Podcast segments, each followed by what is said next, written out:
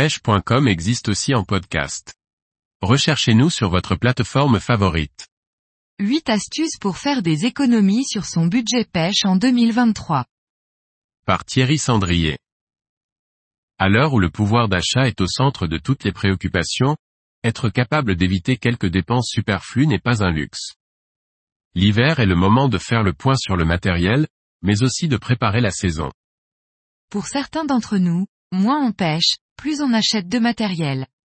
Simplement pour compenser, préparer et rêver des prochains moments au bord de l'eau et simplement s'évader.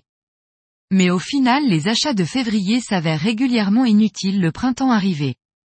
Au-delà des dépenses, il est aussi possible de préserver son porte-monnaie en veillant à respecter quelques points particuliers.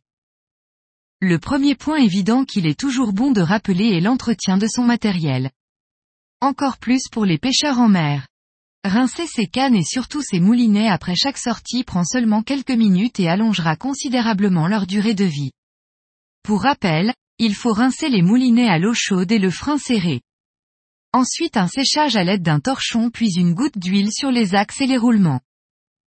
Dans le même esprit, il est impératif de rincer les leurres dures notamment et de les laisser s'égoutter. Enfermés dans une boîte avec de l'humidité et du sel, les hameçons ont une durée de vie très courte. Il est toujours impressionnant de voir à quelle vitesse se forme la rouille. Refaire ses nœuds avant chaque sortie est un pont capital qui vous évitera de satelliser régulièrement quelques leurres poux de les laisser au fond au moindre accroc. De la même manière un bas de ligne abîmé doit être raccourci ou changé immédiatement. Sans même parler de la perte d'un gros poisson. L'hiver, prenez le temps de retourner les tresses de vos moulinets, vous doublerez ainsi leur durée de vie. La condition est d'avoir encore une centaine de mètres sur sa bobine.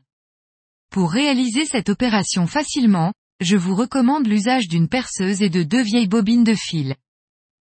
Avant d'envisager tout achat, il est impératif de faire le point sur ce qu'il vous reste, vous manque et ce qui vous sert réellement. Il s'agit des leurs, mais aussi des accessoires. Fouiner sur les sites ou dans les magasins sans une réelle liste, c'est l'assurance de succomber aux achats compulsifs. Et sans doute d'oublier ce dont vous aurez réellement besoin à l'ouverture.